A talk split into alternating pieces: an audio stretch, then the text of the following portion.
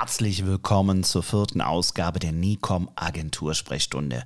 Mein Name ist Thorsten Bastian und ich habe heute ein spannendes Interview für, für euch. Und zwar mit Gunnar Fehlau, seines Zeichens Fahrradfahrer, Fahrradenthusiast, Fahrradevangelist, würde ich fast schon sagen. Und seine steile These ist, demnächst hat jede Marke einen eigenen Online-Shop und richtig cool verkaufen wirst du nur noch online wenn du gute Stories zu erzählen hast. Es wird spannend. Es gibt, glaube ich, keine Folge, in der ich so wenig Redeanteil hatte wie in dieser. Ich wünsche euch viel Spaß. Hier kommt das Interview mit Gunnar Fehlau. Die Agentursprechstunde. Alles zum Thema Marketing, Branding und Unternehmertum.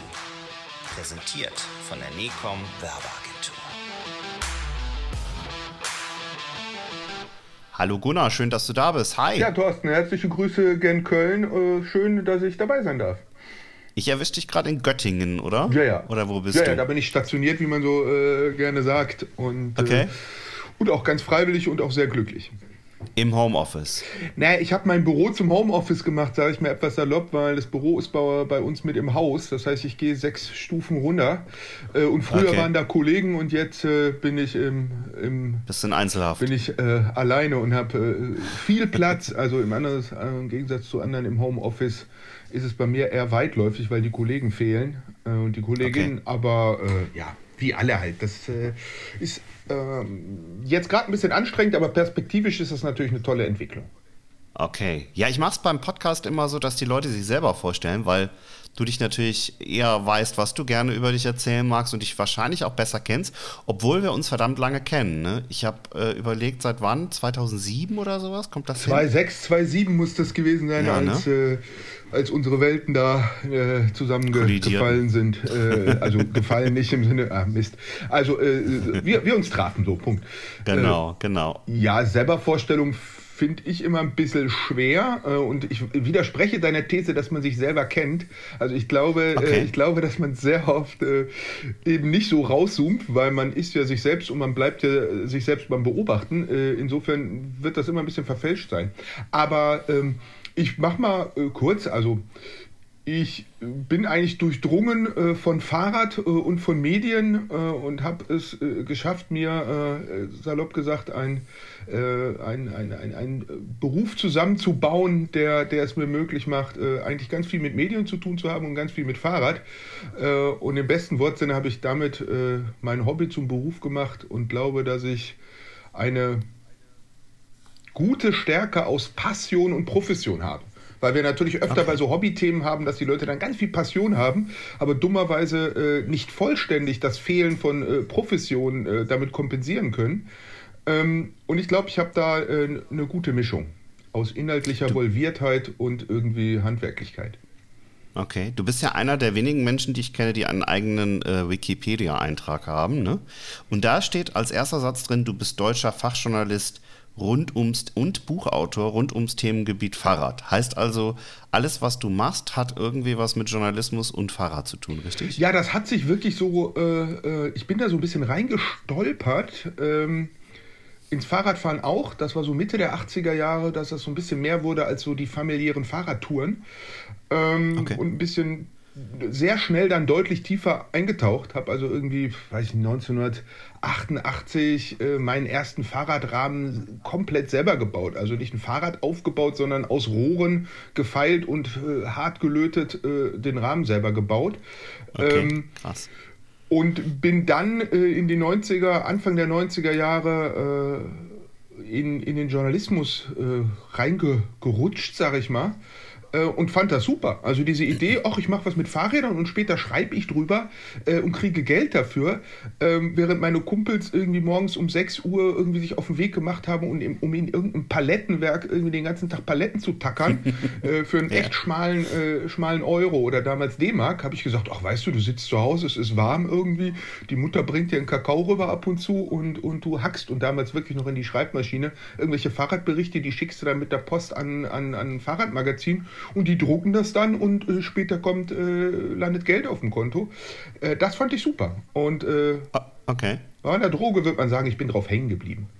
Ähm, ja. Heißt, du hast erst für andere Magazine quasi geschrieben, hast dann irgendwie aber auch ja den Pressedienst Fahrrad zu finden unter pd-f.de. Nicht verwechseln mit der Datei, ne? Genau. Ähm, Pressedienst Fahrrad gegründet. Was genau macht der Pressedienst Fahrrad? Also das ist im Prinzip natürlich ein Abbild meiner, meiner eigenen Karriere und Entwicklungsgeschichte. Und ich habe die 90er Jahre als, ich sag mal, Fahrradfachmann und Fachjournalist verbracht und wirklich von Autobild bis die Zeit von äh, Fit for Fun bis äh, Geo, also alles, was nicht bei drei auf den Bäumen war, habe ich mit, mit, mit, mit Fahrradgeschichten in dieser ersten großen Trekkingrad-Mountainbike-Welle, äh, die wir ja alle aus, aus den 90ern vielleicht noch in Erinnerung haben, ja. äh, versorgt und auch die Fachpresse und habe trotzdem gemerkt, ob schon ich in der Branche, in der Fahrradwelt als, als, als Medienmacher, wie man heute sagen würde, bekannt war, hatte ich wirklich Probleme, meine Informationen zusammenzukriegen. Und äh, habe mir umgekehrt natürlich gedacht, wie schwer wird das erst sein äh, für einen Journalist oder eine Journalistin, die keiner kennt.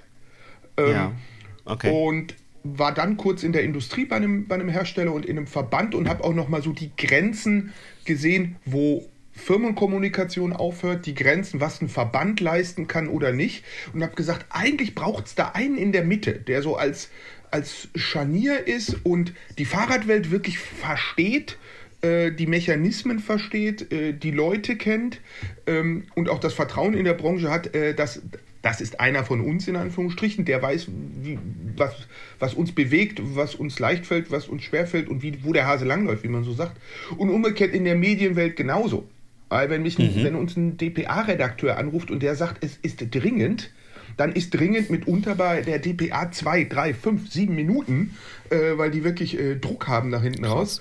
Und wenn uns ja. eine Magazinjournalistin anruft, äh, sie sagt, sie macht ihr Osterspezial und ist da schon kurz vor Weihnachten dran, dann weiß man, dass das für die dennoch dringend ist bei den Vorläufen, die sie teilweise haben, äh, dass das jetzt nicht drei Wochen liegen kann. Also habe ich im Prinzip über meine eigene Medienarbeit äh, auch im Mediensystem A schon einige Kontakte gehabt und B auch gesehen, wie es da funktioniert. Und habe gesagt, so, jetzt braucht man ein Ding, das in der Mitte sitzt und das Thema Fahrrad so aufbereitet, dass es in den Workflow von Journalisten reinpasst. Ähm, und nicht irgendwie äh, einer, einer Marketing-Idee und irgendwo so diesen, wenn du als einzelner Marketer in einer, in einer Firma sitzt, dann hast du ja sehr schnell so deine, deine Welt, äh, äh, CI-Themen und Wording und, und so Kram, der, der ja, wenn du in deinem Kosmos bist, völlig okay ist und auch richtig als einzelner Akteur, der aber natürlich mit der Idee von, von Journalismus äh, an einigen Stellen auch einfach kollidiert. Also ja. das ist ja so ein bisschen wie beim Hauskauf. Ja? Der Verkäufer will immer möglichst viel Kohle haben und der Käufer oder die Käuferin will immer möglichst wenig ausgeben. Da ist naturgemäß ist das ein Gegensatzpaar. Und so ist natürlich äh, naturgemäß äh, es, gibt es ein Gegensatzpaar. Ähm, die Firma will kommunizieren, sage ich jetzt mal so salopp, nicht um des Kommunizierens willen, sondern am Ende, äh, äh, Ende geht es darum, was ist in der Kasse. Ähm, und äh, die, der Journalist hat in der Regel von seiner Grundidee und die Journalistin, ähm, ich übe im Gendern, das ist gerade mein großes Thema und das ist gut, weil ich selber merke, wie ich immer wieder hacke und stoppe. und über das Hacken und Stoppen äh, beantwortet sich ja auch die Sinnfrage. Solange man hackt und stoppt, äh, ist es notwendig. Äh, ist, äh, genau. Äh, egal, also insofern bitte ich um Nachsicht, falls mir das nicht immer gelingt. Äh, ich bin da dran, weil das so ein Parallellayer ist, der natürlich im Hintergrund läuft. Das heißt, äh, der Journalist hat natürlich immer und die Journalistin so eine ja, Partizipationsrelevanz für den Rezipienten, wie es in der Medientheorie heißt, zu Deutsch, was schert das meine, meine Leserinnen? Ähm, ja. Der hat natürlich immer äh, die, die Gatekeeper und die Kontrollaufgabe und, äh, und die Relevanzprüfung und die Quellenprüfung. Also der hat so seine eigene Checkliste, die er, äh, die sie und er abarbeitet. Ähm, und das ist natürlich so, äh, dass das erstmal an ein paar Stellen auch kollidieren kann so, das kann man auch nicht hundertprozentig auflösen, äh, will man auch gar nicht, weil das wäre gleichbedeutend mit entweder der Abschaffung des, der, der Idee von Marktwirtschaft oder der Abschaffung der Idee von Demokratie. Also das müssen wir irgendwo auch aushalten, auch in den kleinen Bubbles. Und, und trotzdem äh, geht es darum, Reibungsverluste zu, zu reduzieren und einfach zu sagen, okay, äh, wie kann man, äh, jetzt bezogen auf, auf das, was wir machen, wie kann man das Thema Fahrrad aufbereiten, dass es erstmal in den Workflow von, äh, von Medienmachern reinpasst. So, Okay. Und, und, das ist am Ende unsere Aufgabe. Ähm, das heißt, wir bündeln äh, Themen, wir, wir clustern vor, wir, wir verifizieren vor, wir äh, äh, weisen aus, wenn etwas exklusiv ist oder wenn etwas beispielhaft ist. Ja, als, als Marketingmanager einer Company musste natürlich immer sagen, wir machen das beste Rennrad der Welt.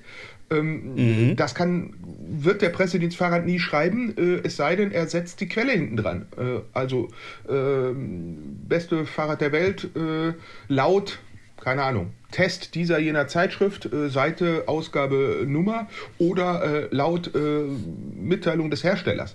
Also wir, wir, wir antizipieren ähm, das, was Journalisten und wie Journalisten ohnehin mit, äh, mit ich sag mal, Themen und mit, mit Informationen umgehen und, äh, und nehmen möglichst viel schon vorweg, äh, damit der Journalist sich auf das und die Journalisten sich auf das konzentrieren können, was, äh, was nämlich äh, was wichtig ist, nämlich äh, irgendwie Auswahl, picken, zusammenstellen, kuratieren. und die Aufgabe von Journalisten ist es nicht irgendwie Werbe Verziselierungen ja. aus Pressemitteilungen rauszufiltern. Äh, ich sehe ich nicht als die Aufgabe, sondern die Aufgabe guter Marketing und guter Kommunikationsarbeit wäre, diesen Kram da erst gar nicht reinzuschreiben. Ähm, das, die besten 90% Pressemitteilungen sind die, die nie geschrieben würden, wäre meine These dazu. Okay, ja, krass. Ja.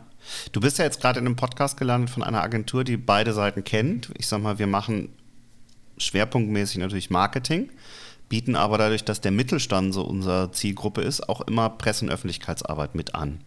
Und da arbeiten auch unterschiedliche Menschen auf äh, diesen Gewerken, weil es natürlich immer schon so zwei Welten sind, die da kollidieren. Ne? Das heißt, ihr arbeitet ganz eng, aber auch mit den Fahrradherstellern und Marken zusammen, oder wie muss man sich das nee, vorstellen? Eigentlich, eigentlich nicht, sondern die, okay. die Idee ist, äh, dass, dass wir natürlich Unterstützer haben, die uns mit Infos versorgen, aber für uns ist das erste Mal die Frage, was ist relevant? Also, mhm. ähm, ich sage jetzt mal, wenn, wenn irgendwer uns eine Pressemitteilung schickt, guck mal, wir haben ein rosa Rennrad, dann nehmen ja. wir das erstmal billigend zur Kenntnis, sage ich jetzt mal, und wohlwollend. Äh, wenn wir jetzt die PR-Agentur oder wenn wir eine PR-Agentur wären und wir wären von denen beauftragt, dann wüssten wir alles klar, die machen ein pinkes Rennrad, jetzt schreiben wir eine Pressemitteilung zu pinken Rennrad und müssen uns irgendwas einfallen lassen. So, wenn ein mhm. Tag äh, das wollen und das tun wir nicht, äh, weil es nicht unsere Aufgabe ist und, äh, und auch nicht unsere Position ähm, und auch nicht okay. unsere Grundidee. Ja. Wenn aber einen Tag später eine Pressemitteilung uns erreicht, hier, wir haben jetzt einen rosa Rennradreifen, dann machen wir schon so einen Strich hin und sagen, ah, zweimal Rennrad, zweimal rosa. Ähm, aber zucken immer noch nicht. Und wenn am dritten Tag dann irgendwie äh, eine Pressemitteilung kommt, guck mal, wir haben jetzt rosa Kettenöl, um es mal ein bisschen jetzt wirklich zu überspitzen, das Beispiel. Ja, ja. Dann äh, könnte es sein, dass wir sagen, guck mal, die Fahrradbranche entdeckt äh, äh die Farbe. Das könnte ein Trend sein. Äh, ja, genau, die entdeckt die Farbe. Okay. Ähm, es gibt immer mehr irgendwie Produkte, die man bisher nur schwarz oder dreckig oder irgendwie wenig schön fand, wie irgendwie Kettenöl oder Reifen. Äh, plötzlich werden sie, werden sie bunt. guck mal hier, pink. Und die passenden Rahmen gibt es auch schon und nicht nur, wie man im ersten Moment Pink, Pink Stinks meinen würde, vielleicht nur die kleinen vermeintlichen Damenrahmen in Pink, sondern auch die großen Herrenrahmen, äh, so man das Gegensatzpaar überhaupt aufmachen kann. Äh, und dann würden wir sagen, okay. hier, guck mal, die Fahrradbranche äh, treibt es bunt, äh, hier mal drei, vier Beispiele. Also äh, so kann man sich das vorstellen, dass wir immer diesen, diesen Layer vorne weglaufen haben. Was ist relevant und nicht mit Blick auf die Fachpresse, weil denen, denen braucht man nichts erklären. Da, da, sitzen so viele Profis, die, die wissen genau, was sie tun und die können. Ähm, mit denen sind wir oft, dass wir eher so ein, so ein inhaltlicher Sparringspartner sind. Ähm, mhm. Dass wir mit ihnen einfach, äh, dass, dass sie sich freuen, wenn sie mit jemandem so Ideen und, und, äh, und Themen und, und, und Meinungen diskutieren können, der an der Stelle kein Eigeninteresse hat. Weil äh, der Fachpresse, das ist nicht unsere, unsere, unsere unser Selbstverständnis, äh, mit denen können wir wirklich, ja. und, da können wir unter Experten uns irgendwie austauschen, was wir von bestimmten okay. Themen halten. Äh, sondern unsere Stärke ist es, äh, ganz normalen Medien äh, Fahrrad zu erklären. Also wir, wenn man so dieses Wörterbuch Fahrrad Deutsch, Deutsch Fahrrad oder bei uns würde es vielleicht sogar Fahrradjournalismus, Journalismus Fahrrad heißen. Ähm, uns geht es darum, äh, das dann wirklich runterzudampfen, weil äh, es natürlich ganz viele Medienmacherinnen da draußen gibt, die nicht die Involviertheit ins Thema Fahrrad haben, die wir haben. Weder die inhaltliche, äh, berufliche noch die private, was ich natürlich überhaupt nicht verstehen kann. Also war ein Leben ohne Fahrrad für mich undenkbar.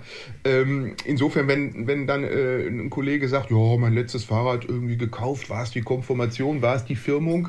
Äh, ich, weiß es, ich weiß es nicht, aber die Postleitzahlen waren noch vierstellig. Noch vierstellig. Da sind das unsere Momente, okay. wo wir so sagen, hups, äh, dann müssen wir natürlich jemanden abholen, dass äh, er da so noch komplett in seiner Erfahrungswissen und in seinen Relationen und Einschätzungen irgendwo im Zeitalter, äh, wo es wirklich noch ein Drahtesel war, ähm, und dass er die spannendsten 30 Jahre der Fahrradgeschichte seit ihrer Erfindung, würde ich fast sagen. Also die ersten 30 Jahre waren super spannend, aber was in den letzten 30 Jahren passiert ist, ist, ist, ist so der Knaller, äh, dass er die äh, von uns äh, schnell, äh, verständlich äh, und auch für sein Medium eingenordet und äh, ver Jetzt höre ich dich nicht mehr, Gunnar. Hallo? Jetzt, ja. jetzt bist du wieder da. Also, dass er so die Informationen, die der kriegt, in den Internet instabil. Wir haben so ein bisschen Terror mit der Firma, äh, wir machen keinen Namen, mit unserem Provider. Ähm, okay. Kann passieren, aber wir haben ja die äh, parallele Sicherheitstonspur. Ähm, Alles gut. Also, äh, dass er dann von uns das eingenordet bekommt mit Blick auf sein Medium, weil das ist immer das Interessante, äh, Wichtige natürlich, die, die, die Bildzeitung guckt anders drauf als Bild der Wissenschaft äh, und die Zeit mhm. will die Themen anders aufbereitet wissen als Galileo ähm, und dann ist es auch an uns, das äh, anders äh, dann jeweils im Blick zu haben und da wieder Fahrradwelt und Medienwelt zusammenzubringen. Okay. Was ist denn für dich das Faszinierende, dass du sagst, ey, ich verstehe das gar nicht, warum andere Leute nicht so begeistert sind wie ich vom Fahrrad? Was ist, was macht für dich diese Faszination aus? Na, es ist erstmal so für viele und für mich war es das auch so das erste Vehikel, sag ich mal, mit dem man so, so eigenständig seinen Aktionsradius erhöht hat. Ja, also ja. das ist ja, äh, und auch aus eigener, self-propelled, wie man im Englischen sagen würde, also aus eigener Energie so richtig. Also irgendwie äh, Elterntaxi hinten auf der Rückbank ist halt auch ganz nett, irgendwie in den Urlaub fahren und hinten sitzen. Aber so das erste Mal mit dem Fahrrad zum Kindergarten, das erste Mal zum Spielplatz, das erste Mal irgendwie den Kumpel, der drei Straßen weiter, was damals ja wirklich so weit weg schien, das aus ja. eigener Kraft äh, zu, zurückzulegen und da äh, hinzukommen und wieder zurückzukommen. Ähm, das hat sich bei mir offensichtlich sehr, sehr tief ins BIOS eingebrannt. Ähm, und ich war heute Morgen Radfahren ähm, und habe wieder diese Effizienz. Das ist brutal. Es gibt auch rein physikalisch betrachtet, das, die effizienteste Fortbewegungsform des Menschen ist das Fahrradfahren. Also er kann, er kann energetisch nicht effektiver und effizienter unterwegs sein als mit dem Ding, mit dieser pedalierenden Bewegung. Und wenn man das Fahrzeug dann noch optimiert, sind ja auch wirklich unglaubliche Geschwindigkeiten möglich. Ähm, ja. Und dieses Wechselspiel einerseits aus brutaler Effizienz, total viel Freiheit äh, und umgekehrt, wenn man daneben mal in dem neuen Elver sitzt und ein bisschen mit dem Gaspedal spielt oder wenn man mal so eine Kettensäge oder also wir sind ja dann, wenn man mal so mit, mit Momentum, mit Drehmomenten, mit Kraft zu tun hat, wir sind ja dann am Ende als Menschen doch brutal limitiert. So. Äh, und dieses, dieses wieder, äh, dieses Gegensatzpaar finde ich äh, extrem spannend, dass ich manchmal auf dem Rad sitze und dahin gleite und mich irgendwie so, so unglaublich unschlagbar und, und effizient und cool fühle und im nächsten Moment einfach, wenn es bergauf geht und die Kilos einfach zerren und die Gravitation ihr böses Spiel spielt, mir denke, Alter, wie, wie, wie schnell ist man doch am Limit? Ja? Ähm, und das erklärt ja auch so ein bisschen, warum das Pedelec, das E-Bike, so, so, so steil geht, weil es du fährst irgendwie seit Ewigkeiten Fahrrad und hast so ein sehr genaues Gefühl, was so dein Körpergewicht, deine Fitness mhm. und, und Gegenwind und Berg und wie die so miteinander interagieren, nenne ich mal, und kommunizieren. Und plötzlich kommen da 250 Watt Dauerleistung, ja, äh, kommen dazu und dekalibrieren das. Äh, und das ja. ist so, wie wenn der irgendwie. Äh, man kennt das so vom Wandern oder auch vom Radfahren, machst eine Tour mit viel Gepäck und dann bist du irgendwie im Hotel. Legst den Rucksack ab. Legst den Rucksack ab und gehst nur noch mal zur Rezeption. Du denkst, ja, du genau. machst Dreisprung und fliegst. Und das gleiche funktioniert mhm. natürlich auch mit dem Fahrrad, wenn du dann irgendwie den ganzen Tag mit Gepäck gefahren bist und dann das Gepäck ablegst. Und so ist es natürlich auch, wenn du auf einmal mit dem E-Bike fährst. Das dekalibriert so dieses, äh, was tue ich und was kommt dabei raus. Äh, und man fühlt sich die ganze Zeit wie Rückenwind. Äh, und wenn man zurückfährt, ist immer noch Rückenwind. Ähm, und trotzdem tut man was auf den Dingern. Ähm, und ja. diese Mischung macht es natürlich so super attraktiv. Was äh, fährst du für ein Fahrrad selbst? Oder wie viele Fahrräder fährst du? Ich wollte gerade sagen. Fragen wir mal vielleicht besser so. Ähm, Also das ist natürlich eine unfaire Frage in vielerlei Hinsicht. Ähm, ich habe, also ich sammle keine Fahrräder, das mal vorneweg, sondern wenn ich ein Rad ein Jahr lang nicht fahre, dann verkaufe ich sie in der Regel auch, weil irgendwie so. Ähm, wir haben auch immer relativ viele Testräder hier, ähm, sodass mein, mein eigener Fuhrpark im Prinzip drei Dinge dokumentiert. Das eine ist so meine persönliche Entwicklung. Also ich habe da ein paar sehr spezielle Räder aus, ich sag mal, bestimmten Dekaden. Ich habe noch ein Liegerad aus der Zeit, wo mir Liegeräder total lieb und wichtig waren. Ich habe äh, ein Faltrad, äh, das, das mir total lieb und wichtig ist, ähm, von denen mhm. ich mich auch nicht so richtig trennen will, obwohl ich die nicht so oft bewege. Und ich habe natürlich, oder, oder die, die, die Medienschaffenden, die mit uns zu tun haben, die dürfen natürlich auch die Erwartung haben, dass wir die Dinge nicht nur irgendwie vom, vom Screen und vom, vom Katalog kennen, sondern irgendwo im wahrsten Sinne des Wortes Erfahrung haben. Das heißt, es ist oft so, dass ich mir relativ früh wenn so Räder in so einer Trendseismografik noch nicht so richtig ausschlagen in den Medien, mir sowas beschaffe. Ich habe mir mein erstes Fatbike zum Beispiel irgendwie noch aus Alaska selbst importiert, weil es zu der Zeit irgendwie no way sowas in, in Europa wirklich zu bekommen und habe da mehr für Zoll und Versand bezahlt als das, was man heute äh, für ein komplettes Rad bezahlt, weil ich einfach davon irgendwo auf irgendeinem Blog gelesen habe, gesagt habe, oh, das ist geil, ich will wissen, wie das ist, besorgen. So, ähm, und solche Räder habe ich natürlich jetzt teilweise noch im Keller weil die kriegst du ohnehin nicht mehr verkauft. Mit denen hast du total tolle ja. Erlebnisse gehabt. Äh, bist also, also ist so eine emotionale Bindung, auch wenn ich meinen Rädern nie Namen gebe. Und, ähm, und was soll ich? Was, was willst du so ein Ding dann irgendwie äh, verkaufen? Und ja. das dritte ist natürlich, dadurch, dass ich immer Zugriffe auf die ganz normalen Radgattungen habe, ich sage jetzt mal Rennrad, Mountainbike, E-Bike, habe ich ja immer irgendwie über Testräder, ist mein eigener Fuhrpark ein sehr, sehr punktierter Spezialistenfuhrpark. Also ich habe so Sachen wie Single Speed Mountainbike, also ohne Schaltung, ohne Federung. Ich äh, fahre gerade viel Fixed Gravel, ja, also so Breitreifen Rennrad, aber mit starrem Antrieb. Das sind alles so eher sehr exotische Räder. Äh, und da sind, okay. ich weiß nicht, knapp ein Dutzend. Okay. Von denen auch meist so acht, neun auch fahrbar sind. Und ein, zwei sind immer in irgendwelchen Morphungen gerade, dass ich irgendwas umbaue und ausprobiere, äh, was für mich ja auch irgendwie äh, einen Großteil des Spaßes ausmacht, klar. Okay. Ja, klingt spannend. Klingt sehr spannend. Ähm, wir haben gerade im Vorgespräch, hast du so ganz kurz angerissen, hast gesagt, die ganze Branche wird gerade so ein bisschen auf den Kopf gestellt, auch durch Corona, ähm, weil plötzlich ganz viele Leute das Fahrradfahren entdecken, die es vorher einfach gar nicht auf dem Schirm hatten, die dann irgendwie mit den öffentlichen Verkehrsmitteln zur Arbeit gefahren sind oder äh, sich jeden Tag in den Stau gestellt haben ähm, im Auto. Ähm, was hat sich da bei euch wirklich verändert durch Corona? Kann man das kurz zusammenfassen? Irgendwie? Wer ist euch an der Stelle? Also, oder was hat sich für den Fahrradmarkt okay, also, in Deutschland dadurch verändert? Ähm, so.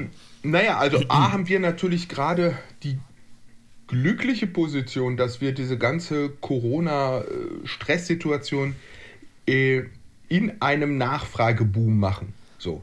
Also das, da mhm. muss man natürlich erstmal auch demütig und dankbar sein, sage ich jetzt mal, ähm, dass wir gerade gucken müssen, wie wir hinterherkommen und nicht äh, wie ein, ein, Möbelgeschäft oder ein, ein, ein, Buchladen oder ein Klamottengeschäft sagen, oh Mist, irgendwie die Tür ist quasi zu, äh, wie, wie, wie, hier geht es ums blanko Überleben, geht es bei uns gerade darum, eher Wachstum zu managen. So. Mhm. Das, und trotzdem sind wir diesen Phänomenen, die ähm, Corona gerade über alle ausrollt, natürlich genauso ausgesetzt.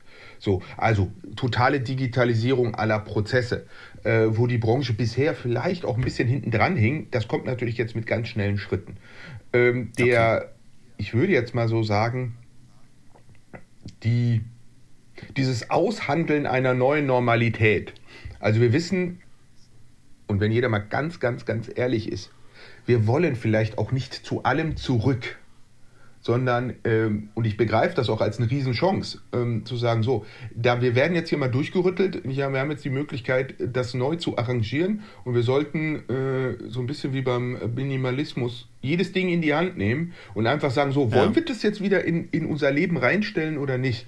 Äh, Homeoffice ist, glaube ich, ein super Beispiel, dass ähm, viele gerade im Mittelstand äh, gern auch mal patriarchal noch geprägt, wo so ein Typ sagt, ich zahle euch, ich will dich um 9 Uhr hier sehen und irgendwie ich gehe ja als letzter, aber je früher du nach Hause ja. gehst, je weniger performst du.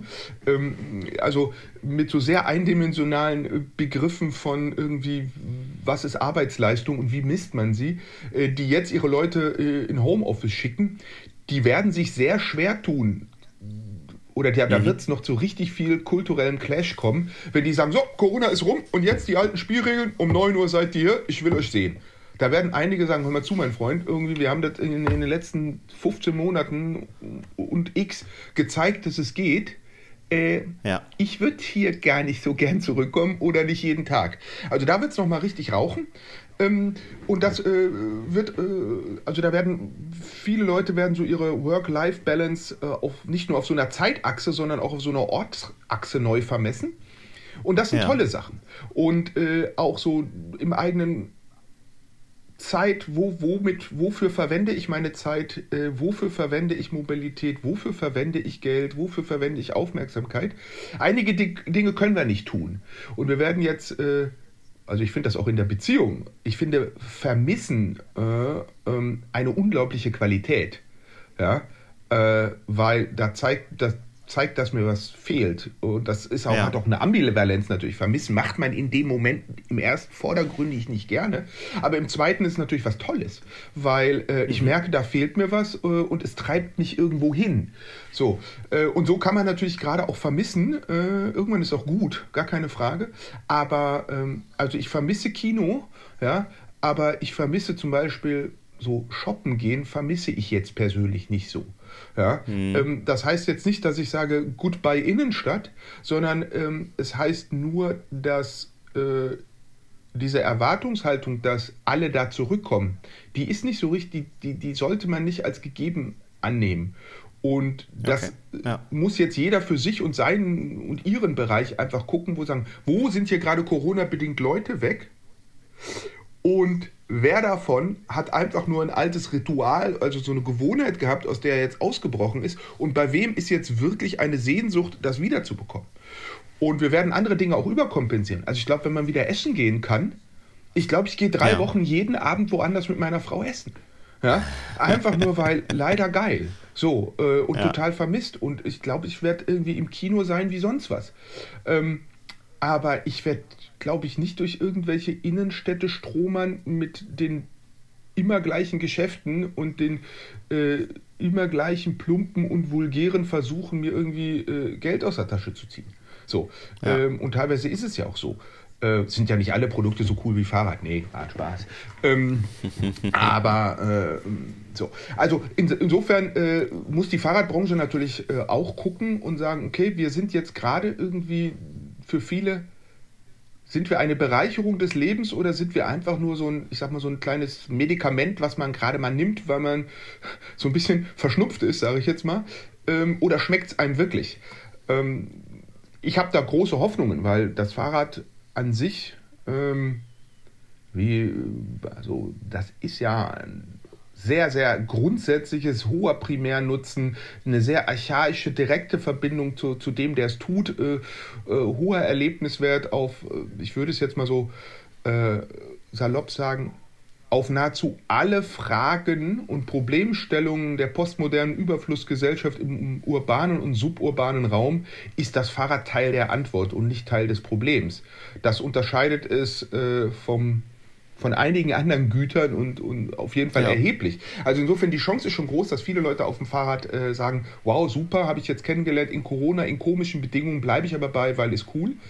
Ähm, gibt ja. zum Beispiel eine Studie, die gefragt hat, äh, jetzt im Homeoffice, Pendler, wie ist denn das? Äh, vermisst du deinen Weg zur Arbeit? So. Und die Quote der Fahrradfahrenden äh, hat, vermisst es um ein Vielfaches mehr als der Autofahrer. Woraus man so, oder die Autofahrerin, woraus man durchaus schließen kann, dass wohl die Autofahrt eher als Mittel zum Zweck und doof wahrgenommen wird und dass das Fahrradfahren eher als Genuss. Was ich auch finde, mhm. wenn man sich die richtige Strecke wählt, ist so das Radeln zur Arbeit, zur Uni, äh, zur Schule, kann ein kleiner Urlaub im Alltag sein. Wenn man, wenn man Fall, das ja. geschickt macht und äh, sich ein bisschen Puffer einbaut, damit man nicht gestresst ist und sich eine schöne Strecke wählt, dann kann das an, ich sage jetzt mal salopp, 300 Tagen im Jahr eine wirkliche Bereicherung sein. Und dann gibt es die Tage, wo man vielleicht ein bisschen wenig geschlafen hat, ein bisschen krank ist oder die Tage, wo das Wetter einfach mal wirklich Grütze ist, ähm, an denen es dann hakelig ist. Aber da bin ich sowieso frei von Fundamentalismus. Das sind dann die Tage, wo man einfach freiwillig ganz lustbezogen ins Auto steigt oder doch den Bus nimmt. Aber an den anderen Tagen äh, gerne Fahrrad, klar. Okay. Jetzt hast du gesagt, zukünftig wird für den Verkauf, gerade auch in deiner Branche, also in der Fahrradbranche, ähm, immer mehr wichtig werden, dass du Content produzierst, dass du Stories erzählst, dass du die Leute begeisterst und der, der eigentliche Marketinganteil wird wahrscheinlich zurückgehen. Das merken wir übrigens als Werbeagentur auch. Ähm, wie würdest du sagen, wie, wie muss sich eine Firma, also zum einen jetzt natürlich, weil du dich in der Branche sehr gut auskennst, im Fahrradmarkt aufstellen, zum anderen lässt sich das auf andere Branchen auch adaptieren. Was, was sind da die Hausaufgaben, ähm, um die Leute tatsächlich noch dazu zu begeistern für Produkte und, und Produkte natürlich auch zu kaufen? Also ich glaube, jede Branche lernt gerade, wie wichtig oder unwichtig ein physischer Point of Sale ist, weil er an vielen Stellen gerade geschlossen ist. So. Ja, ja. Ähm, das äh, wird eine reinigende Wirkung haben. Also man wird die eine oder andere Vertriebsentscheidung äh, daraufhin jetzt anders fällen in Zukunft. Wenn, auch wenn der Point of Sale wieder da ist, wird man einfach merken, brauche ich das oder nicht. Oh, und es wird Produkte geben, die, die gewinnen, weil man äh, sagt, hier, Point of Sale. Also es wird auch Einzelhandels Plätze geben, die massiv, glaube ich, dann von ihren Branchen, von ihren Industrietreibern in der Branche gepusht werden, weil die Leute genau gemerkt haben, wo, die, äh, wo, wo, wo man potenzielle Kundinnen ver verloren hat, weil man kein physisches Produkterleben, Austausch möglich war. Und es wird andere Branchen natürlich geben, wo man sagt, hier, guck mal, klappt ja auch ohne. So, also da wird nochmal äh, noch richtig durchsortiert werden.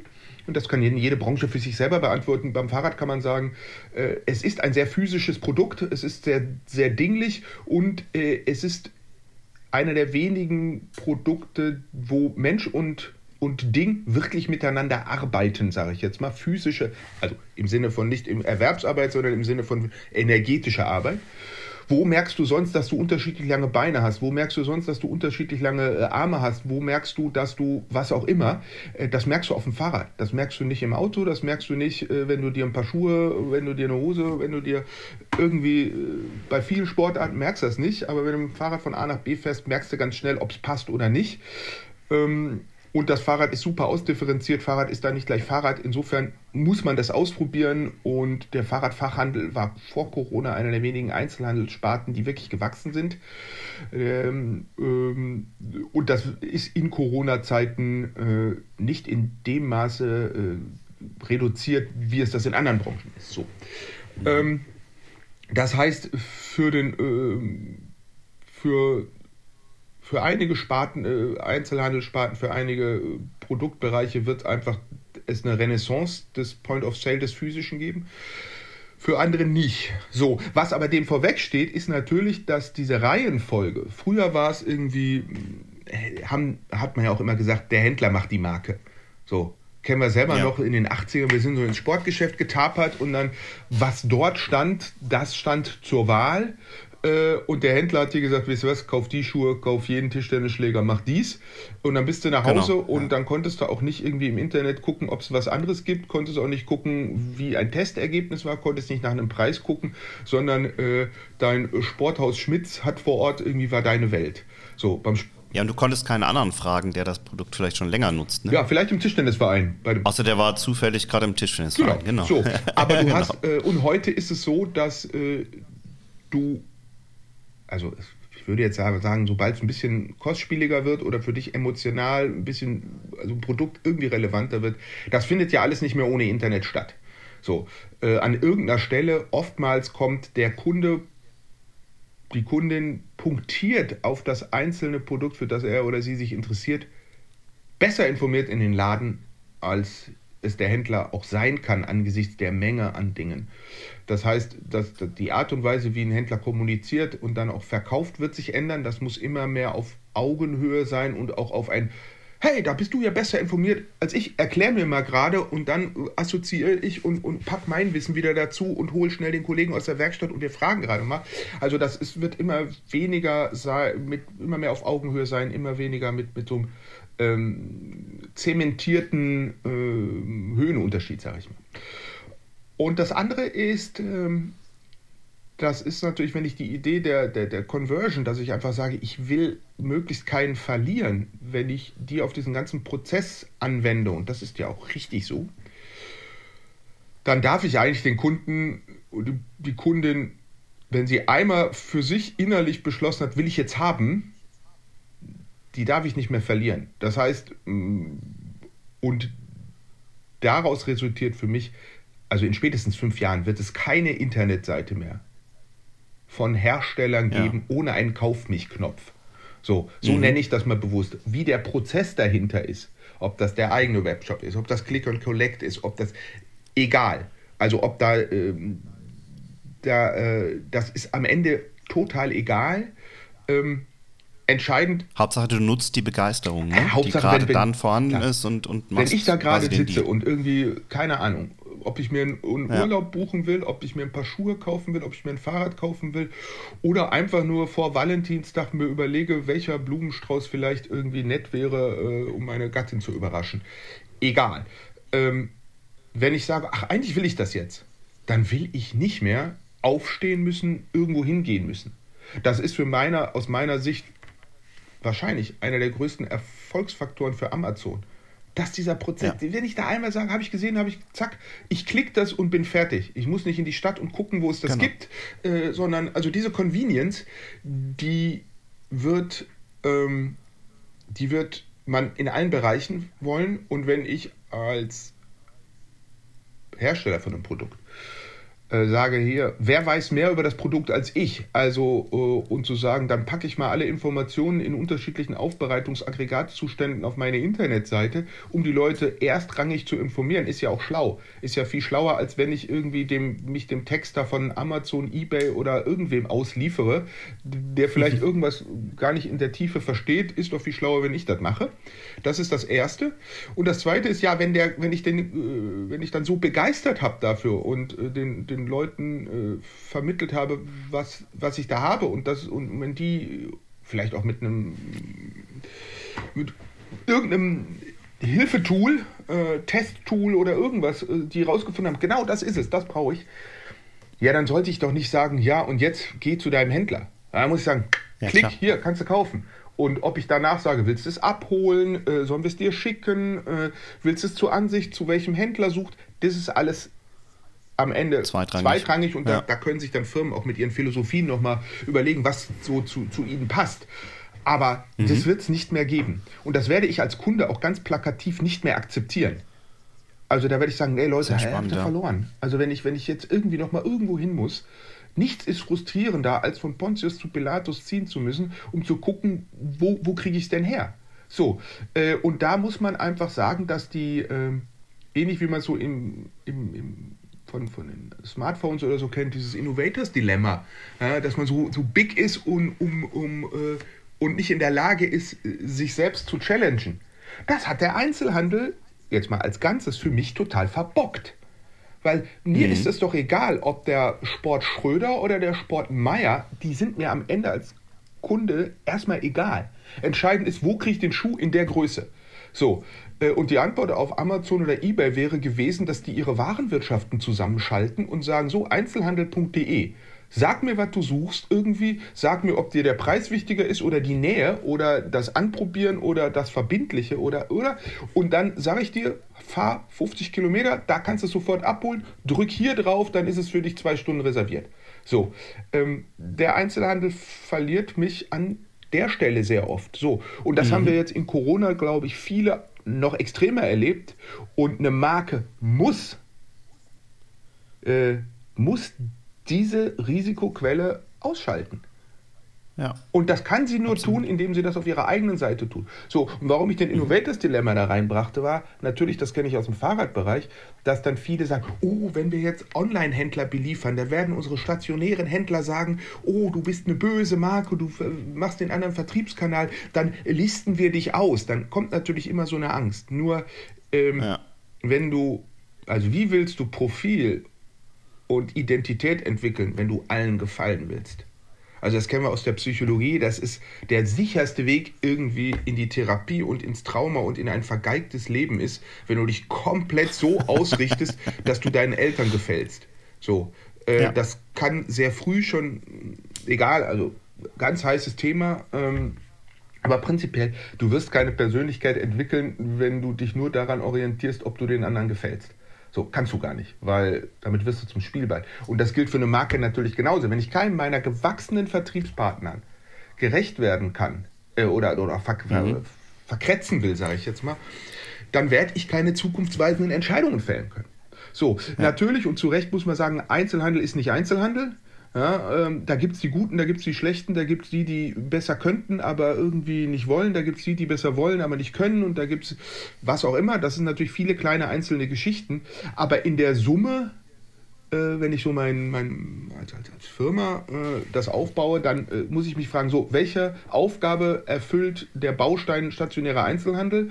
Äh, welche hatte sie früher erfüllt? Erfüllt er sie heute noch? Äh, und wie wichtig ist diese Aufgabe in Zukunft? So, ähm, ja. Und jetzt kommt nämlich der spannende Teil, warum wir da auch drüber reden, weil das ist jetzt alles irgendwie Marketing, Sales und eigentlich finde ich total langweilig, ist mir eigentlich egal. So, ähm, aber der spannende Teil ist ja der, wenn ich den Kauf mich Knopf auf einer auf meiner eigenen Internetseite habe, dann ich nenne das jetzt mal Direktvertrieb und mhm. in, in so einer wie viele Schaltstufen sind dahinter, auch wenn der wirtschaftliche Prozess dahinter nicht zwingend ein Direktvertrieb ist. Kann ja sein, dass ich dann ein. Aber jetzt erstmal ist es so, da ist die Marke und da ist der Kauf mich Knopf, das ist sehr direkt. Ähm, das wird ja massivste Konsequenzen haben, auch auf die Kommunikation, weil so ein direkter Kundenkontakt bedeutet am Ende zwangsläufig Direktkommunikation. So. Ja.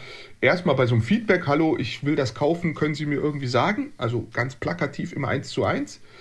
Äh, aber später natürlich, wenn ich meine Kommunikationsaufgaben als Unternehmen, ich nenne das mal, orchestrieren will, dann werde ich sagen, hör mal zu, da sind Leute, die melden sich, die sind bei uns auf der Seite, die kann ich erstmal irgendwie anonym, also entpersonalisiert tracke ich die irgendwie. Und das zweite ist, mitunter habe ich leider Möglichkeiten über Bonusprogramme, Newsletter, Anmeldung, brauche ich euch nicht zu erzählen, dass ich das auch personifiziere. So. Genau, und ja. dann mache ich das eine Zeit lang und dann äh, treten dabei, äh, kommen wir gleich auch nochmal zu, warum Content so wichtig ist. Ich mache das eine Zeit lang erstmal, dann habe ich eine bestimmte Datenmenge. So, und dann habe ich, mhm. keine Ahnung, sagen wir jetzt mal 50.000 äh, qualifizierte Kontakte, wo ich eine E-Mail habe, wo ich eine Handynummer habe, wo ich einen Namen habe, wo ich so genug weiß, um irgendwie äh, analysieren zu können, ob die zu einem neuen Produkt passen oder ob die äh, äh eine Diversifizierung meines Produktportfolios in irgendeinem Bereich sinnvoll erachten oder achtbar machen. Mhm. Keine Ahnung, ich bin eine Mountainbike-Firma und ich stelle fest, dass 30 Prozent meiner äh, Qualitätskontakte sind äh, Menschen im urbanen Raum äh, mit um die 30. Dann kann ich sagen, wenn die urban sind, dann haben die es relativ weit irgendwie, um erstmal zum Mountainbiken zu kommen. Wenn die 30 sind, ist die Wahrscheinlichkeit, dass sie im Berufsleben relativ hoch. Also wäre es vielleicht schlau, doch ein Pendlerfahrrad zu machen das äh, zu meiner Markenidentität passt und wo man im ersten Moment denkt, boah, ihr seid eigentlich eine wilde Mountainbike-Marke, jetzt macht er plötzlich ein Pendlerfahrrad. Aber aus den Datensätzen heraus ist es nur schlüssig. Wenn die Leute am Wochenende eine geile Zeit haben mit meinem äh, Mountainbike, dann können sie ja auch zur Arbeit fahren damit. So. Ähm, also dann kann ich solche Sachen machen. Äh, und plötzlich brauchst du keine Marktforschung mehr, ne? sondern kannst es aus den eigenen das Daten Das ist das eine. Machen. Das zweite ist aber auch, ich brauche am Ende auch nicht mehr in dem Maß eine Presse und eine, ich sag mal, allgemeine Öffentlichkeit, um das kundzutun, weil ich kann die 50.000 hm. einfach anschreiben und sage, hier Leute, ja. wir, haben, äh, wir haben ein spannendes neues Fahrrad und dann kann ich mit den üblichen Spielchen, du kriegst es was früher, du kriegst es was billiger, du kriegst ein Schloss dazu, die üblichen Dings, habe eine Conversion Rate, die irgendwo ist und habe deutlich äh, einen deutlich direkteren Durchgriff, was ja Marketingleute immer erstmal super finden. Ähm, ja. Und welchem Wert messe ich dann äh, den, den, den klassischen, ich sag mal, Kanälen über Bande bei? So, ähm, welchen, welchem Wert messe ich dann auch einem, das, oder ich sag mal so, das ist ja immer dann auch ein schmaler Grad, oder wenn ich wenn ich äh, wenn ich das, die ganz große moralische Keule raushole, hole, dann ist das die, der Test, welches Demokratieverständnis ein Unternehmen hat und welches Verständnis es von Öffentlichkeit hat.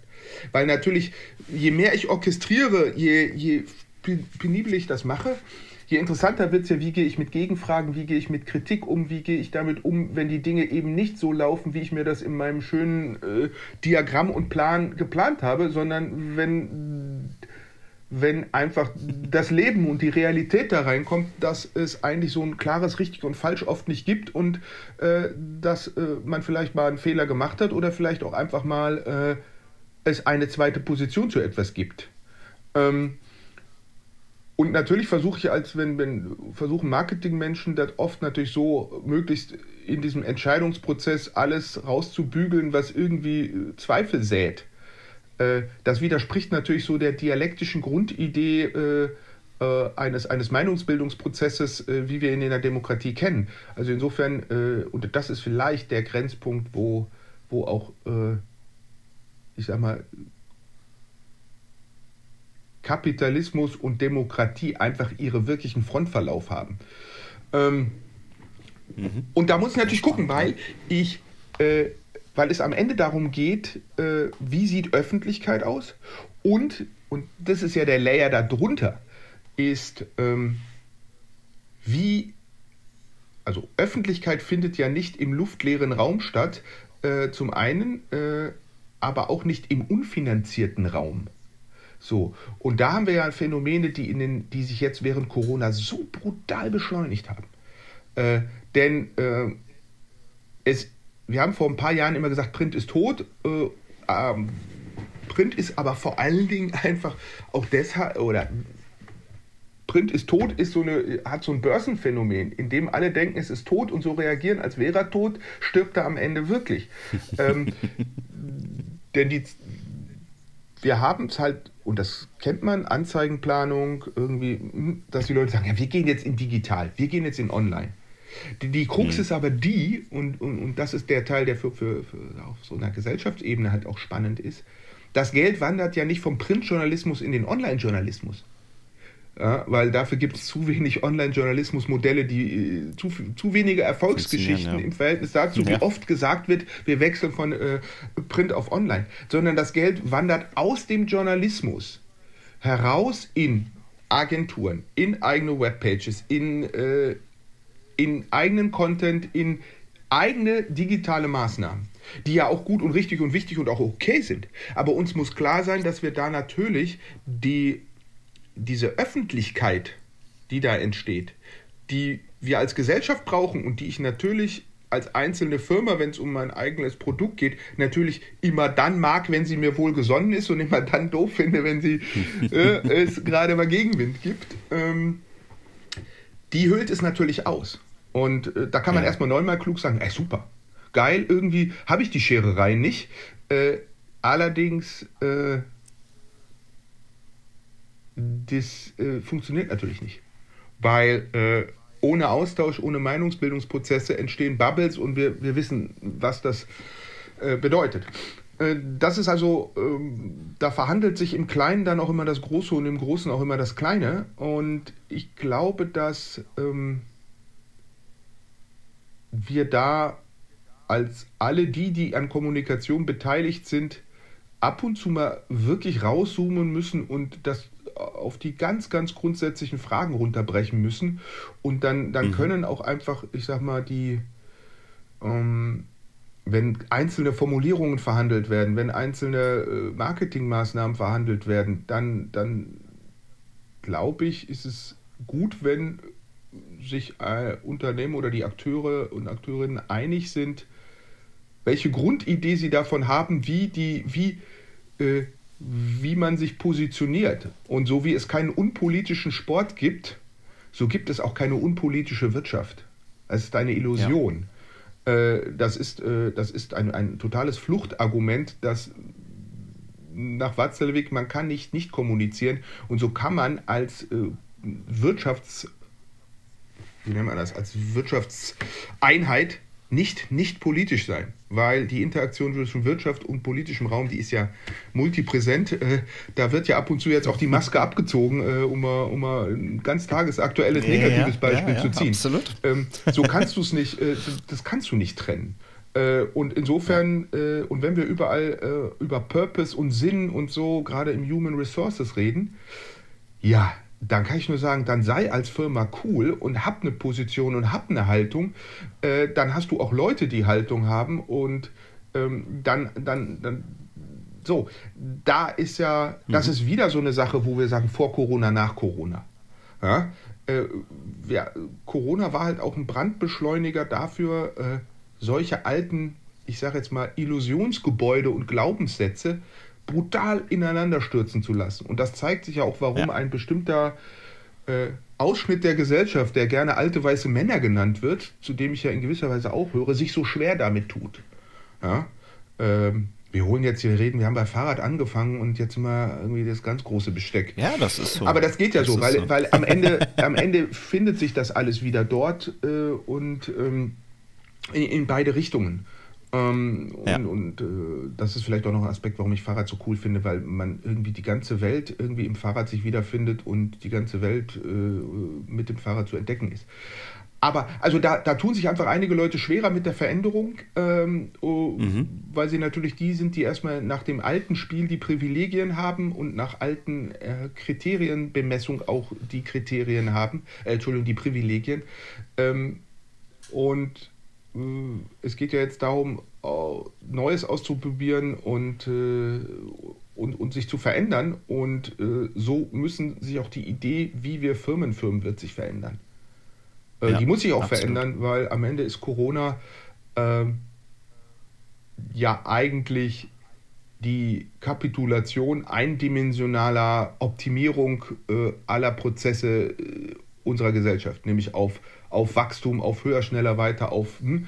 Also wenn einfach die Fledermaus da in Wuhan ein bisschen mehr Abstand gehabt hätte und der Typ, der die Dinger gebraten hätte, einfach nur die Renditemöglichkeit gehabt hätte, das Ding wirklich in Ruhe fertig zu braten.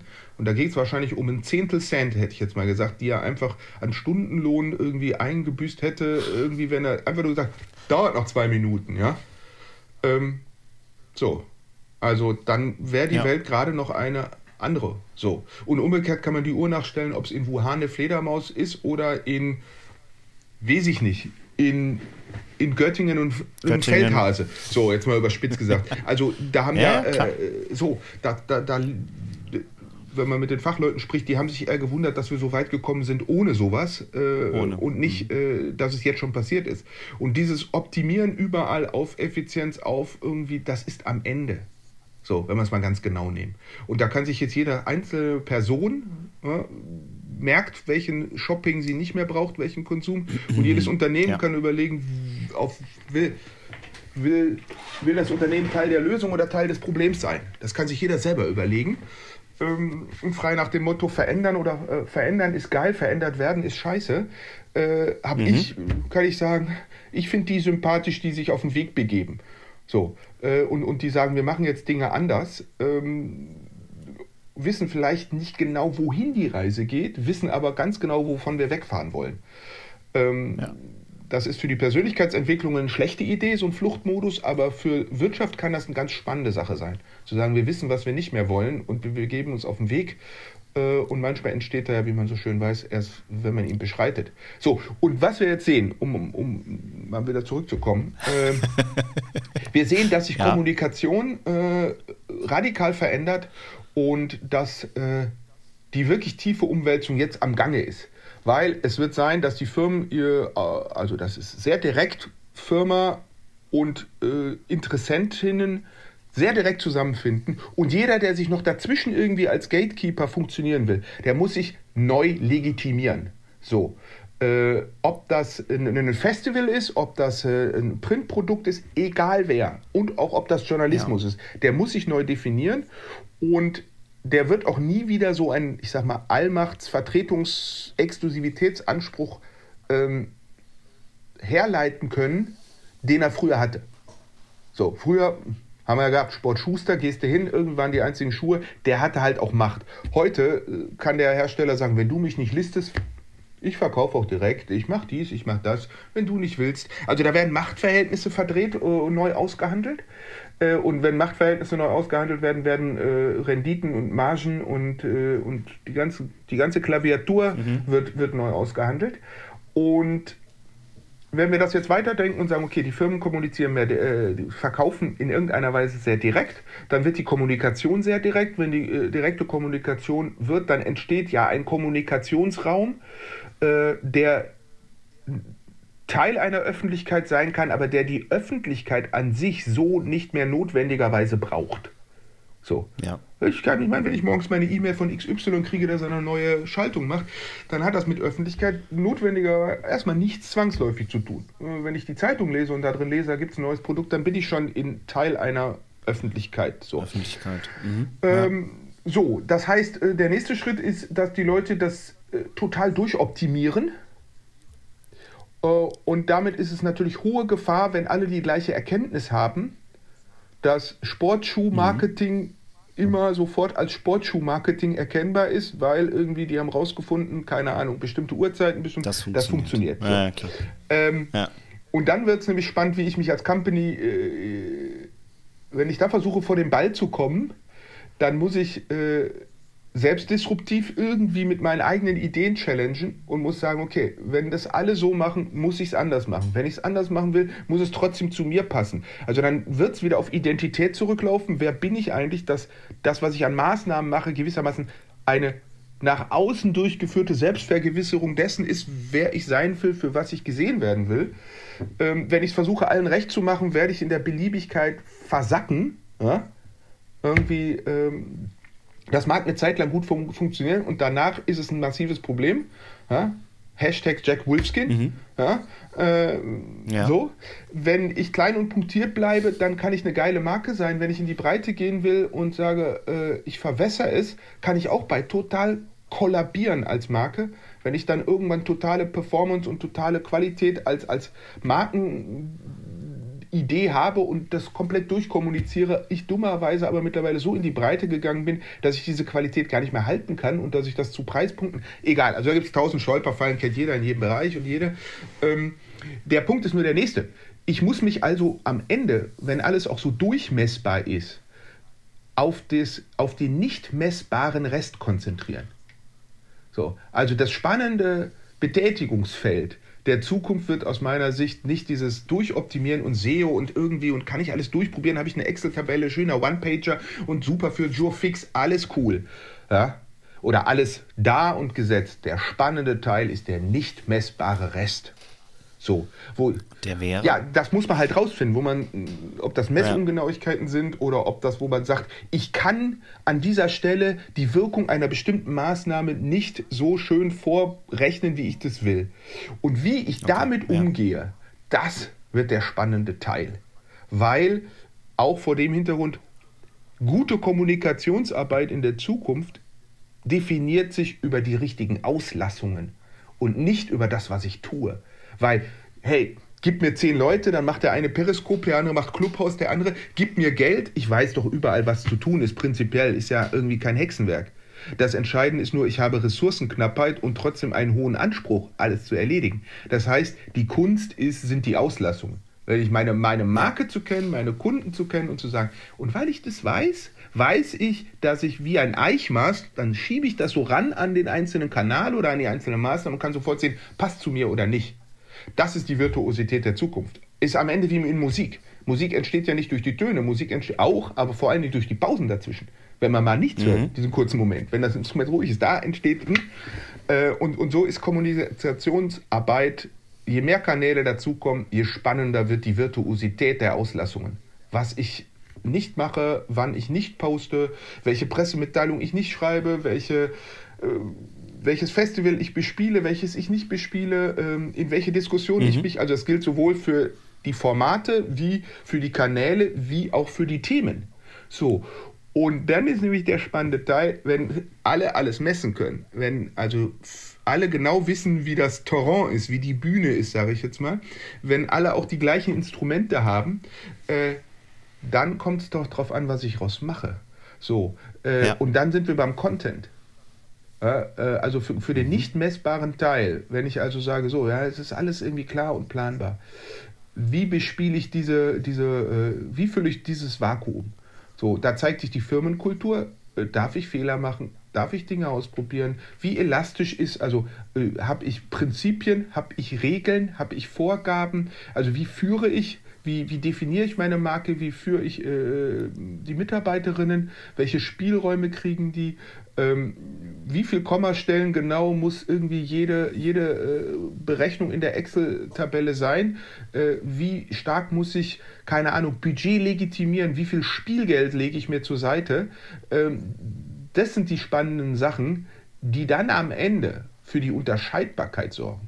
So, äh, und dann, wenn ich es schaffe, dass das konsistent ist, dass ich eine geile Marke habe, die für was steht und dass die Kanäle und die Art und Weise der Auslassung dazu passen und die Art und Weise, wie ich eben, wenn es ohne Netz und doppeltem Boden, das, was ich jetzt mal den, den nicht messbaren Rest genannt habe, wie ich mich da verhalte. Und da mache ich mhm. die Punkte in Zukunft. So, wenn ich, wenn ja. plötzlich eine Diskussion aufkommt, also die Lösung ist nicht wie bei Tesla, irgendwie die Pressestelle in Deutschland zu schließen, wenn die unangenehmen Fragen kommen. Also, äh, da muss ich ja sagen, also zumindest für mich, ja, muss ich sagen, okay, das, also so einen Absacker in der Sympathie, wie kaum eine andere Maßnahme. Es ist cool. Was ein Ja, es ist so cool, ja. irgendwie cool, bescheuert, verrückt, so ein, so ein Ding ins Weltall zu schießen. Da sage ich, Junge, irgendwie das ist lustig, irgendwie coole Show, irgendwie das, das erreicht. Aber zu sagen, ne, weißt du, die Fragen passen mir nicht, ich schließe jetzt hier die, die Pressestelle, damit ich nicht erreichbar bin, äh, da muss ich aber sagen, Alter, wie cool müssen jetzt deine ja. Karren werden, dass ich überhaupt nur noch mal näherungsweise darüber nachdenke, die Dinger zu kaufen. Ich meine, ist jetzt nicht so, als hätte VW wirklich cooler gehandelt. Aber, ähm, und trotzdem, ja, äh, es zeigt sich einfach, dass die Leute daran bemessen werden, äh, wie man das von Musikern kennt. Irgendwie, Album ist eins, aber wie spielen sie live und unplugged? Und das ist ja für eine Marke genauso. Ja, haben wir nur Studiomusiker irgendwie, die uns alles irgendwie mit Agentur und sonst wie zurecht machen? Können wir überhaupt? Mhm. Also wie, wie, wie, wie schlimm war Milli Vanilli oder irgendwie Bross, wo man gemerkt hat, die konnten das ja gar nicht. Ja? Ähm, oder wie hieß dieser Trompeter? Ich bin ja jetzt nicht so mein Business. Äh, Stefan ja, ja, genau. Also der, ja, wo, wo so ja, nach wie vor ist auch nicht meine Musik. Wo nach wie vor unklar ist, ob er die Trompete wirklich irgendwie kann. Ähm, ja. So, wie, wie, wie, wie, wie unglaublich niederschmettern und zerstörend das irgendwie äh, für diese Marke wirkt. Und wie cool es dann mhm. ist, wenn man merkt, boah, der kann. Ja? Wenn dann, in, keine Ahnung, ob bei Fußballmoderatoren, wenn plötzlich so ein Tor umfällt und die auf einmal in ein komplettes neues Setting sind und sagen, ah, der liest nicht ab, der scriptet vielleicht auch, aber der kann oder die kann auch, wenn es plötzlich passiert. Wenn irgendwie bei Kongressen äh, ein, Teleprompter ausfällt oder eine PowerPoint nicht funktioniert und jemand plötzlich frei reden kann, ja, da machst du die Punkte und da machst du die Punkte als Marke machst du die in Zukunft ja. genau da. Nicht, wenn irgendwie Maßnahmen genau dein Plan auftritt, sondern dann irgendwie, wenn äh, in, in, der Bikepacking, so, so, eine spezielle, ich sag mal, Disziplin, Self-Support Races, also wo es so um ähm, totale Eigenverantwortung geht, da gibt es den Slogan Be prepared for the unprepared. Also so nach dem ja. Motto, die Sache fängt erst an, spannend und interessant zu werden, wenn du aus Plan A rauskommst, was man so umgangssprachlich gerne nennt, so jenseits der Komfortzone. Eine Marke in ja. ihrer Komfortzone ist nichts. Das ist am Ende, da wird es nicht spannend. Spann spannend spannend wird es außerhalb der Komfortzone. Mhm. Ähm, und dann ändern auch coole Firmen ihr Vorzeichen. Siehe Tesla. Ja. Oder andere totaler Verstärker, was da Patagonia oder so abzieht teilweise. Wie geil ist das? Vote the asshole out. Oder den Webshop am irgendwie Black Friday zu schließen. Ey, wie geil ist das? Zu sagen, ey Leute, ihr sollt uns nicht kaufen, wenn die Preise geil sind und wenn alle irgendwie hibbelig sind. Ihr sollt uns kaufen, wenn man, wenn er was von uns braucht und wenn er äh, beschlossen habt, dass es cool ist, was wir da machen und dass ihr es haben wollt. Wir machen heute mal zu. Ja. Ja. Äh, zu. Einfach Volle anders. Punktzahl, einfach mal. Ja. Ähm, mhm. Und das, das geht ja auch am unteren Spektrum. Also ein gutes Beispiel finde ja. ich auch hier diese 0,5 Biermarke, kennst du die?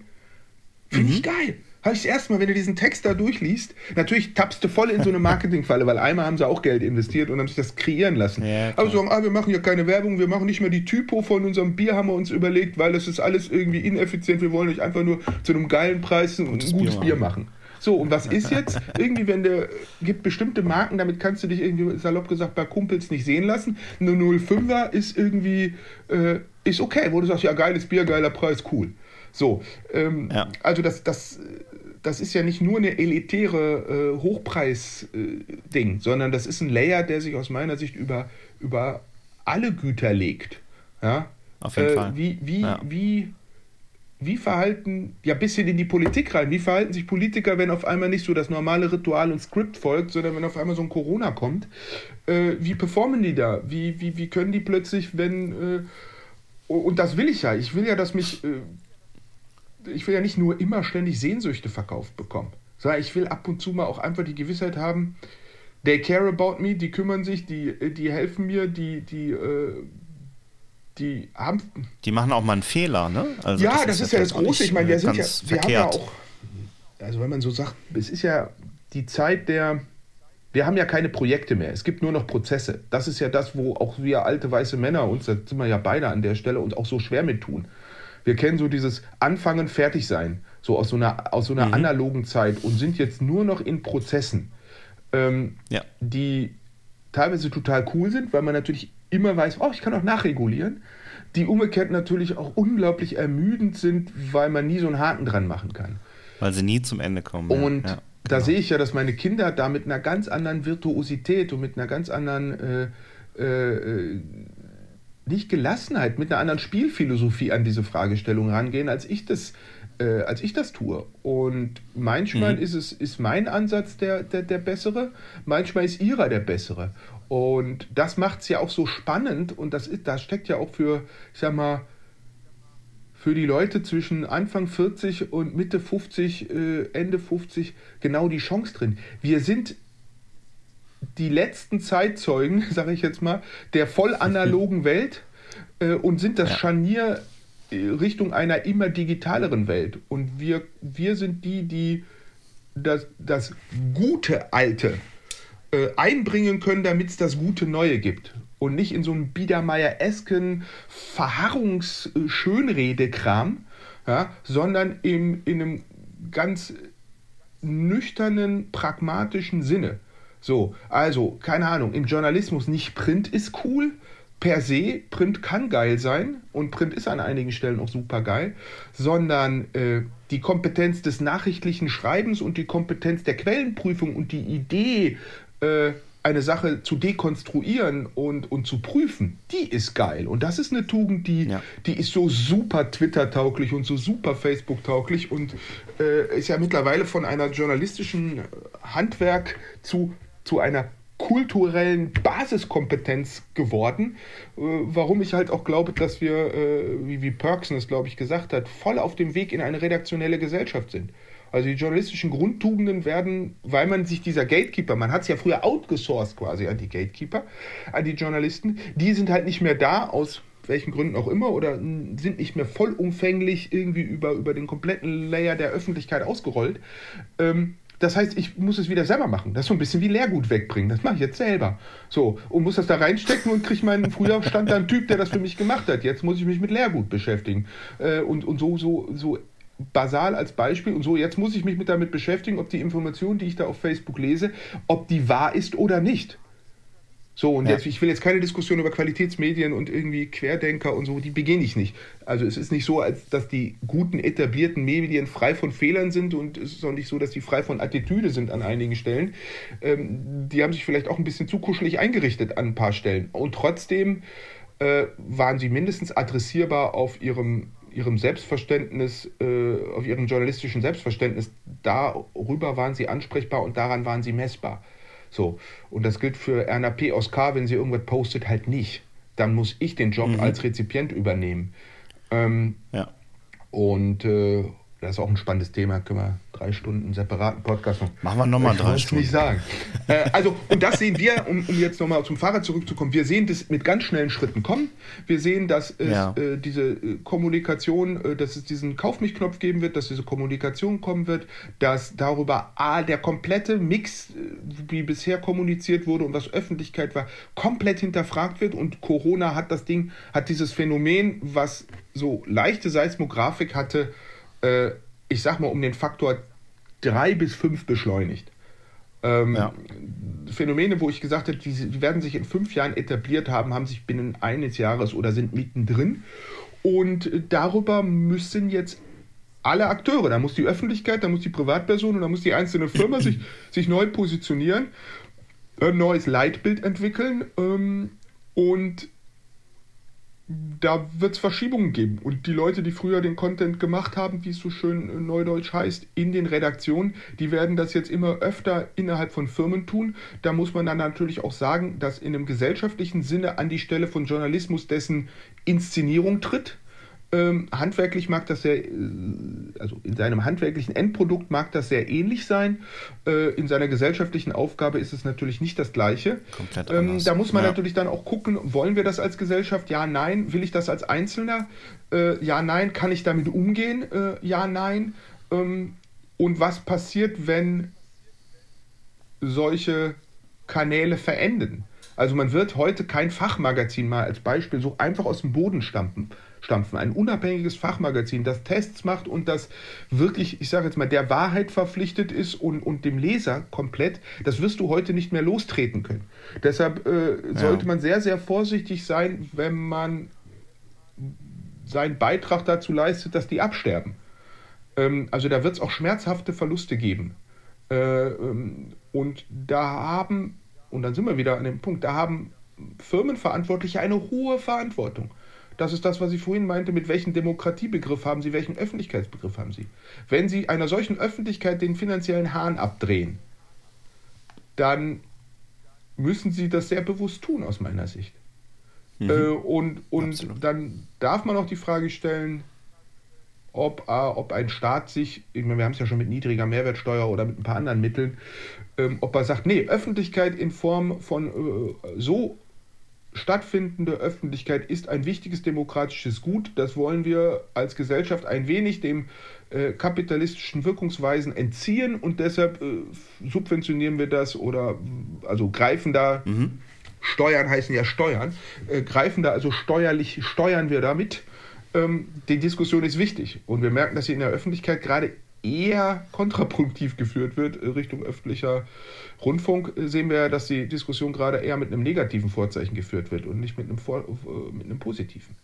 Und das gilt ja auch für Kanalwahl. Also wenn ich meine komplette Kommunikation innerhalb eines Kanals, sagen wir mal Facebook oder so mache, das ist ja nicht Öffentlichkeit. Das ist ja die Inszenierung von Öffentlichkeit. Äh, das ist nämlich kein öffentlicher Raum, sondern das ist ein privat wirtschaftlich geführter Raum. Und das sehen wir ja bei Zensur und bei sonstigen Sachen. Das folgt, nicht dem Grundgesetz, sondern es folgt der äh, Lex, Lex Zuckerberg. äh, was der will, das passiert da. Was der nicht will, passiert da lange nicht. Ähm, mhm. Da muss ich als Firma auch schon überlegen, wenn ich da mein Geld reinwerfe, das ist auch eine politische Aussage. Und, ja. und das, das, das, das fördert auch. Und ich glaube, diese umfassende Verantwortung in gute Firmenführung, gute Markenführung zu integrieren, wird eine extrem spannende Aufgabe haben, die auch die Firmen umwälzt, die Organigramme umwälzt, die äh, persönliche Karrieren umwälzt, die ähm, so. Und dann kann, auch uns als Agentur ja, umwälzt. Also tatsächlich, ist, ne? äh, natürlich. Das, das ja. ist super spannend. Also, das erleben wir. Ja, da kannst du genau, ja. also ich glaube nicht, dass ihr eine klare Antwort habt, wem ihr in fünf Jahren für welche Dienstleistung welche Rechnung stellt. So, äh, und da kannst du jetzt einfach sagen, den alten Gaul totreiten ist das eine. Äh, das andere ist, äh, sich, sich zusammen mit, äh, mit Kunden äh, auf den Weg zu begeben. Äh, und ja. das wird ja auch spannend. Also man kann heute aus meiner Sicht auch nicht mehr zu seiner Agentur gehen und sagen, ey, ihr habt die Weisheit mit Löffeln gefressen, macht mal. Äh, sondern es kann nur noch darum gehen zu sagen, ey, du gehörst jetzt zum Team äh, und wir begeben uns jetzt mal auf den Weg zusammen und äh, wir gucken, was passiert und äh, die Qualität zeigt sich darin, dass man Fehler nur einmal macht und wie schnell man sie erkennt äh, und nicht, also Fehlervermeidung ist Handlungsunfähigkeit. Ja, ähm, richtig. Super spannend, ja. Das beim Fahrrad und ich glaube, es geht vielen anderen Branchen auch so. Ähm, wir können halt. Das ja, glaube ich auch. So. Ja. Haben wir viel länger gesprochen, als wir wollten. Das heißt, ich habe ja, ich musste dich auch ja, so ein bisschen ja. zügeln. Ja, Entschuldigung. Aber ich, ich glaube, wir können auch drei mhm. Stunden. Also wir können vielleicht noch weitere Episoden nee, oder so nee. machen. Ne? Ähm, ich höre eigentlich immer auf, indem ich nochmal meine Gäste frage, ob es einen Buchtipp gibt. Hast du in letzter Zeit ein Buch gelesen, völlig unvorbereitet jetzt, wo du sagst, ey, das äh, würde ich euch mal empfehlen? Ich habe eher so ein paar Klassiker wo ich so sage. Okay, ähm, ja, gerne. Äh, Thorsten Veblen, Die Theorie der feinen Leute, 1899 geschrieben. Das wäre, ist nach wie vor äh, einer meiner absoluten Favoriten, wenn es darum geht, Kommunikation zu verstehen, wenn es auch darum geht, äh, der hat auch e Emanzipation der Frau in dem Buch aus meiner Sicht für einen Mann ja. sehr gut antizipiert. Finde ich ein exzellentes Buch nach wie vor. Ähm, okay. Und, genau. So, ja. wenn es um, um Change-Management-Prozesse geht und man gewillt ist, sich so einem ersten ideologischen Reflex äh, zu widerstehen, dann kann man aus meiner Sicht den Fürsten von Machiavelli auch immer wieder lesen. Ähm, weil er einfach äh, sehr gut erklärt, mit welchen Widerständen man zu tun hat, wenn man Veränderungen machen will. Seine Antworten mit irgendwie Cop-Up sind natürlich nicht so ganz zeitgemäß. Aber schon ja. allein sich, sich dem mal zu folgen, äh, wie er einfach sagt, wie man äh, die, die, die schlechten Nachrichten schnell und kompakt unterbringen sollte und die guten Nachrichten ein bisschen strecken und wie er analysiert bei Veränderung, äh, wer, äh, wer, wer, ich sag mal, auf der eigenen Seite ist und wer nicht. Das finde ich, äh, wenn man es wie gesagt ein bisschen befreit von einigen Dingen, von denen man es auch befreien muss und auch im Lichte seiner Zeit, ist ja jetzt auch gute 500 Jahre alt, das Buch. Ähm, und trotzdem ja. sind ein paar Grundprinzipien, wir lesen ja ab und zu gern nochmal Aristoteles, dann können wir auch mal eine Zwischenlandung nochmal bei Machiavelli oder so machen. Also es gibt auch alte machen. Bücher, die gut sind. Das sind die beiden, die mir einfällt, wenn ich jetzt... Äh, so, und jetzt würde ich natürlich sagen, dann zwei Männer. Noch eins nee, von nee, dir. Nee, die, die kenne ich.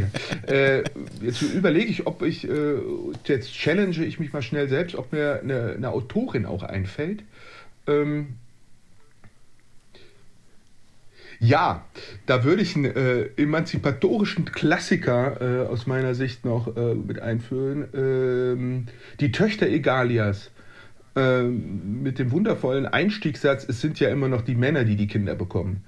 Ähm, ist, glaube ich, der, ein sehr gutes Buch, um, um, um sich nochmal klarzumachen, äh, äh, um nichts ist ges gesellschaftsverändernder als die stille Arbeit an sich selbst. Also das Buch kann, glaube ich, da mal jeder, der sagt, Gendern ist Blödsinn, das braucht man für nichts, äh, mal, mal reinlesen ja. und gucken, was das Buch mit einem macht. Äh, und äh, ich fand das sehr erhellend, als ich das das erste Mal gelesen okay. habe.